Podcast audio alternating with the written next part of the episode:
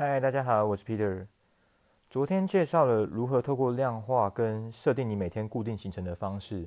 来帮助你开始尝试或是坚持一些想要培养的兴趣或是新的习惯。今天会介绍另外一个方式，呃，同样可以帮助你可能更坚持你想要新尝试的一些兴趣或是呃行为。这个方式就叫做简化。简化的话，我会分成呃用周跟每天来讨论。首先，先用周来讨论好了。基本上，呃，我会先建议你衡量一下自己的可能平常的习惯，比如说下班后是不是习惯去哪边溜达啊，或是你平常是不是加班很晚啊，呃，还有说你平常跟朋友那种 hang out 的次数等等的，然后再加上一些你的惰性，然后你去规划说你想要尝试这个习惯比较合适的一个量。这个想法其实也是我之前跟朋友讨论到，可能他也想呃开始尝试一些呃比如说写日记或是练瑜伽之类的习惯，但他发现其实很容易放弃，呃原因就是因为他达不到他自己设定的可能想要的练习量。那其实这样是一个恶性循环，因为当你越达不到你的这个你想要的那个结果，你就会越去逃避做这件事情，就会想说啊干脆放弃算了。所以其实比较好的方式就是。你一开始就设定是一个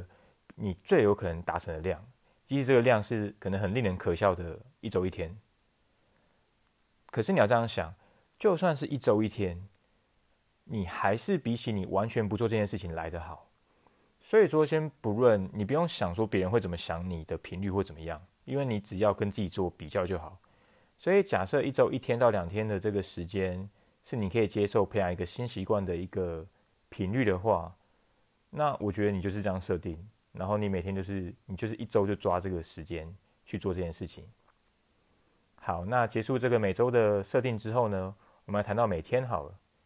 每天的话呢，就是说，嗯，我会设定可能只做一到两件事情。呃，我说的是下班之后，然后是那种比较大项的事情，像是可能聚餐啊，或是去看书啊，或干嘛的。呃，这种可能比较需需要花时间的，我可能只会抓一到两项去做。就是不要让你的行事历排太满，